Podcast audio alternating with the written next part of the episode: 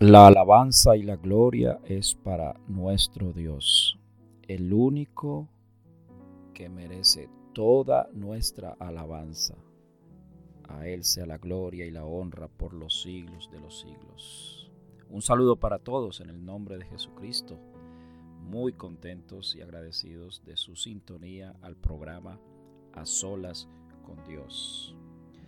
Alabamos a Dios porque Él es bueno porque Dios es benigno, porque Dios es amor, porque Dios es grande, porque no hay otro ser, ni en todo el universo, en los cielos, ni en la tierra, ni debajo de la tierra, que sea digno de recibir honor y gloria, reconocimiento y alabanza, solamente nuestro Dios.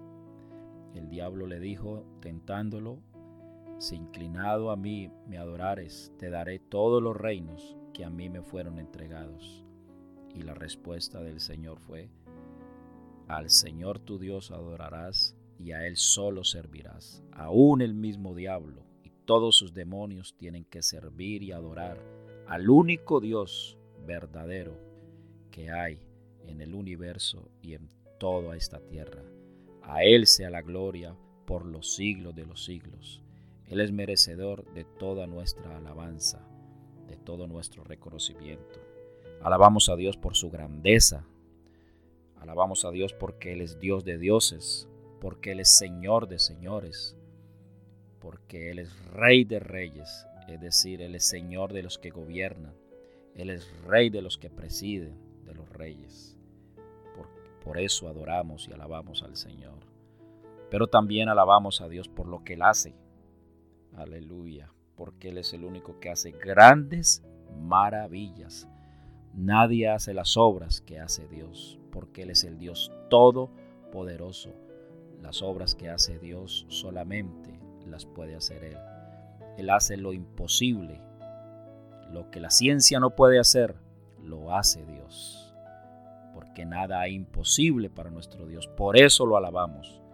Porque Él es hacedor de maravillas. Gloria a su santo nombre. Lo alabamos porque para siempre es su misericordia. Lo alabamos porque Él hizo los cielos y la tierra. Lo alabamos porque Él hizo toda la naturaleza, los mares y todo lo que en ellos hay. Hizo las grandes lumbreras, el, el sol y la luna, las estrellas. Todo lo que es creado, todo lo que ven nuestros ojos, fue creado por Él y para Él.